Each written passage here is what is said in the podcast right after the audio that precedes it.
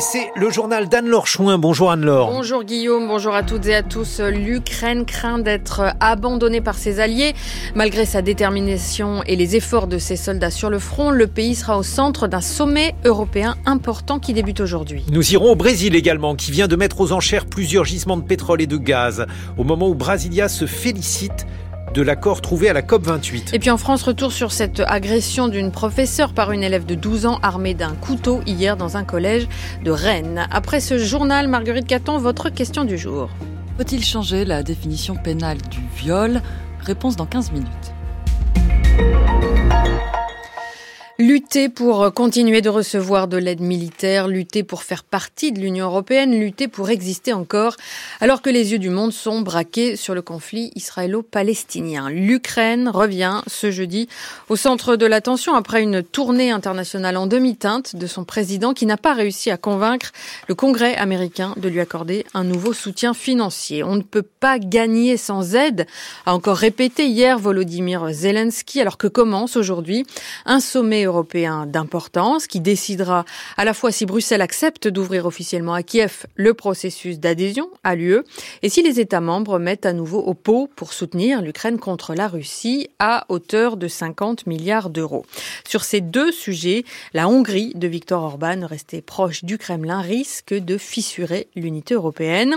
Sur le front, l'armée ukrainienne, elle, veut montrer que rien n'entame sa détermination, malgré un soutien international moins et la venue de l'hiver. Près de Barkmout, c'est le reportage de notre envoyé spécial Claude Guibal avec Yachar Fazilov. Fusil mitrailleur à la main, par groupe de deux, ils avancent dans la tranchée au bord luisant de glace et de boue gelée. Le vent coupant fait éclater la neige. Tout est blanc, kaki, hostile, froid, violent. Répété, se préparer à l'assaut face à un ennemi dont la puissance de feu semble inépuisable. Près de la ligne d'arbres couverts de glace, Alexander s'est approché des planches qui brûlent sans réchauffer. Nous avons une guerre, une guerre grave et malheureusement des gens meurent. Mais on tient le coup, on est indestructible. L'armée ukrainienne est la meilleure, la plus forte. La victoire ne peut être que pour nous. Derrière nous, il y a la vérité. Nous sommes sur notre terre et nous tiendrons. Les armes, bien sûr, il en faut plus. L'aide internationale bloquée, ils ne préfèrent pas y penser, dit cet autre gradé. Peu importe la quantité d'armes que nous fournissent nos partenaires, pour s'en servir, il faut des gens. Donc la première chose dont on a besoin, c'est des gens en plus. Donnez-nous plus d'armes, de munitions. On va continuer à faire ce qu'on a à faire. Ce qu'il leur reste à faire, c'est continuer à affronter la dureté insensée de ce front où se percutent les époques des tranchées droit sorties de la Première Guerre mondiale aux drones de la guerre du futur. Claude Guibal avec les moyens techniques de Hélène Langlois. Moscou, de son côté, revendique des avancées sur le terrain. À 10 heures, heure de Paris, Vladimir Poutine va tenir sa traditionnelle conférence de presse annuelle. 3 à 5 heures de discours estimés avec évidemment au menu cette guerre ukrainienne et l'idée que la Russie est redevenue confiante. À Moscou, la correspondance de Sylvain Tronchet. Annulée l'an dernier, la grande conférence de presse de Vladimir Poutine fait son retour, fusionnée cette année avec un autre classique de la vie politique russe, l'indirect. Les Russes peuvent s'adresser au président et lui soumettre leurs problèmes personnels que le chef du Kremlin se fait fort de régler en direct. Un million de questions seraient déjà parvenues, notamment sur le prix des œufs, grand sujet de préoccupation actuellement en Russie. Sur la chaîne d'information continue, Rossia 24, un compte à rebours égrène les minutes avant le début du show et une partie du centre-ville de Moscou sera bouclée ce matin. Le dispositif est à la hauteur de la confiance retrouvée et désormais affichée par le pouvoir russe entre l'échec de la contre-offensive ukrainienne, les menaces sur le financement américain et les résultats meilleurs qu'attendus de l'économie russe. Vladimir Poutine va probablement afficher l'image du chef d'une nation capable de résister à l'Occident et d'imposer ses vues par la force s'il le faut. Ils n'ont pas d'avenir, disait-il la semaine dernière devant les militaires en parlant de l'Ukraine, concluant Nous en avons un. Aux États-Unis, alors que Joe Biden ferraille toujours pour obtenir du Congrès cette enveloppe destinée à l'Ukraine, ce même Congrès a approuvé hier l'ouverture formelle d'une enquête en destitution du président américain, procédure qui n'a quasiment aucune chance d'aboutir, mais qui vient troubler la candidature à sa succession de Joe Biden.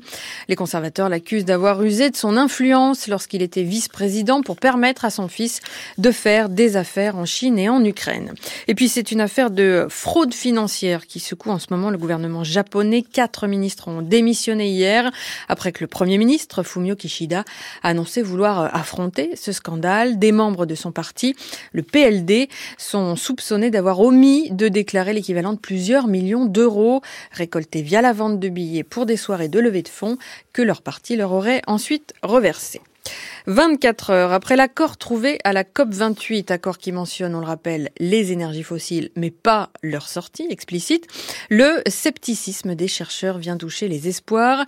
Le climatologue Jean Jouzel estime par exemple que le texte non contraignant a des allures d'auberge espagnole où chacun peut voir ce qu'il souhaite, sorti des fossiles ou permis de continuer à les utiliser. Et d'ailleurs, certains des pays les plus impliqués dans cette COP28, comme le Brésil, n'ont pas l'air d'avoir l'intention de réduire leurs extractions. Hier, jour même de la clôture de la COP, une immense vente aux enchères de blocs pétroliers, futur gisement à exploiter, a eu lieu à Rio de Janeiro. Une aberration pour les manifestants venus protester sur place.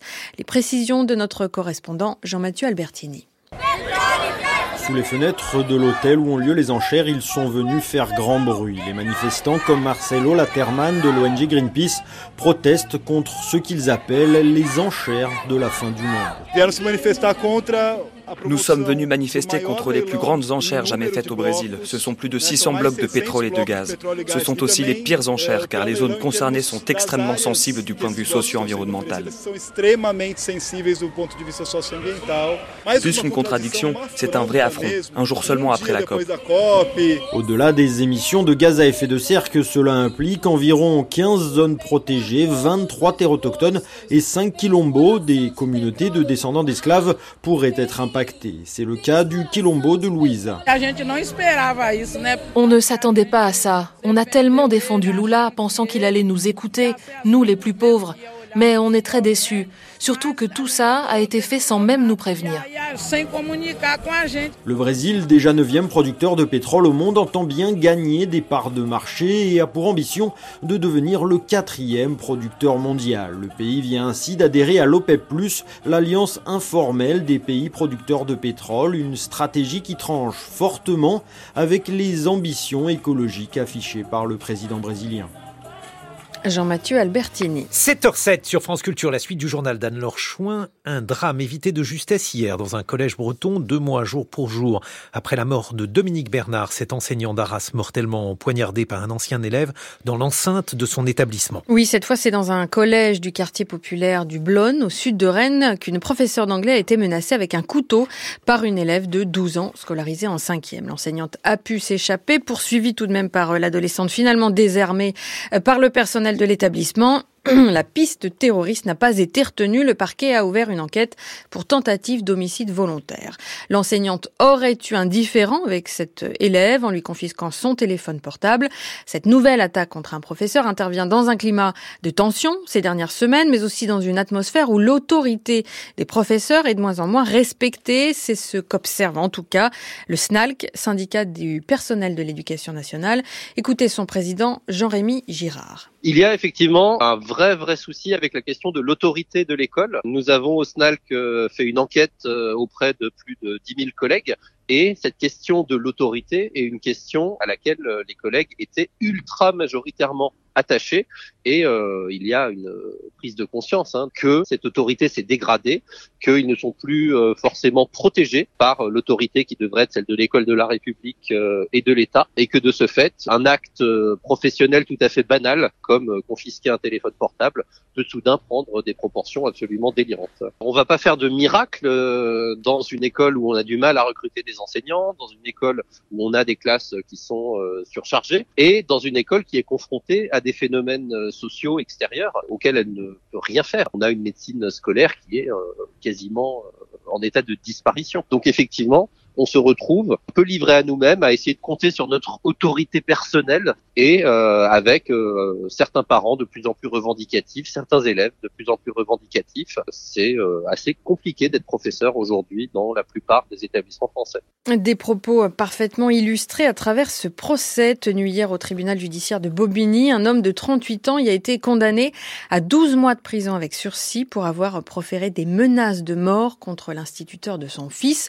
Dans ce contexte, contexte particulier puisque l'homme avait été arrêté le jour même de l'attentat d'Arras. Le compte-rendu d'audience de Florence Thurne.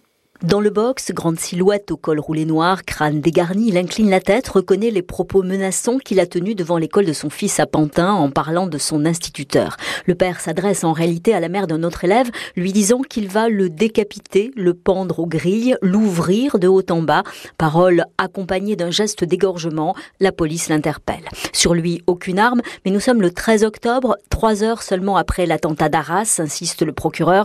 À 16h30, l'école est évacuée parce qu'on pense qu'il peut y avoir décapitation d'un professeur. Il requiert 18 mois d'emprisonnement ferme et le maintien en détention. La défense, elle, plaide l'altération du discernement provoqué par le cannabis associé à un médicament, le Lyrica. On connaît bien ici, soupire la présidente du tribunal de Bobigny.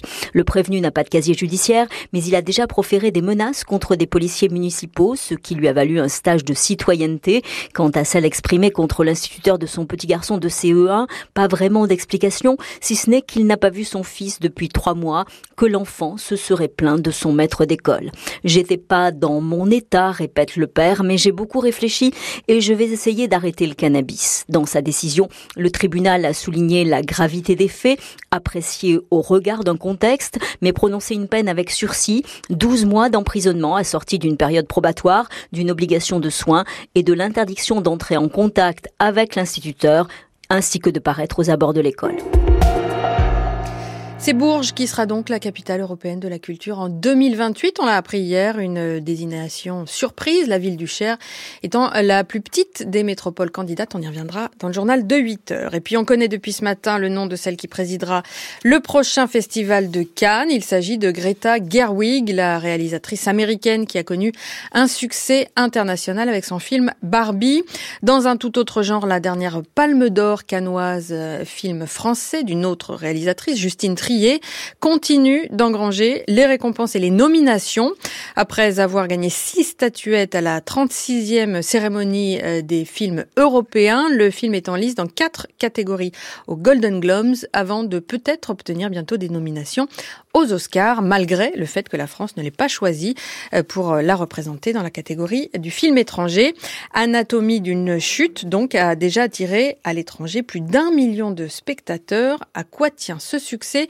Explication de Daniela Elstner, la directrice générale d'Unifrance, chargée de la promotion et de l'exportation du cinéma français dans le monde. C'est un succès monde, hein. donc on est à plus d'un million de spectateurs dans le monde. On a dépassé les 300 000 entrées aux États-Unis, euh, ce qui pour un film français aujourd'hui reste très très rare. Au Royaume-Uni, euh, nous avons un très beau succès avec plus de 150 000 spectateurs, hein, ce qui est aussi exceptionnel.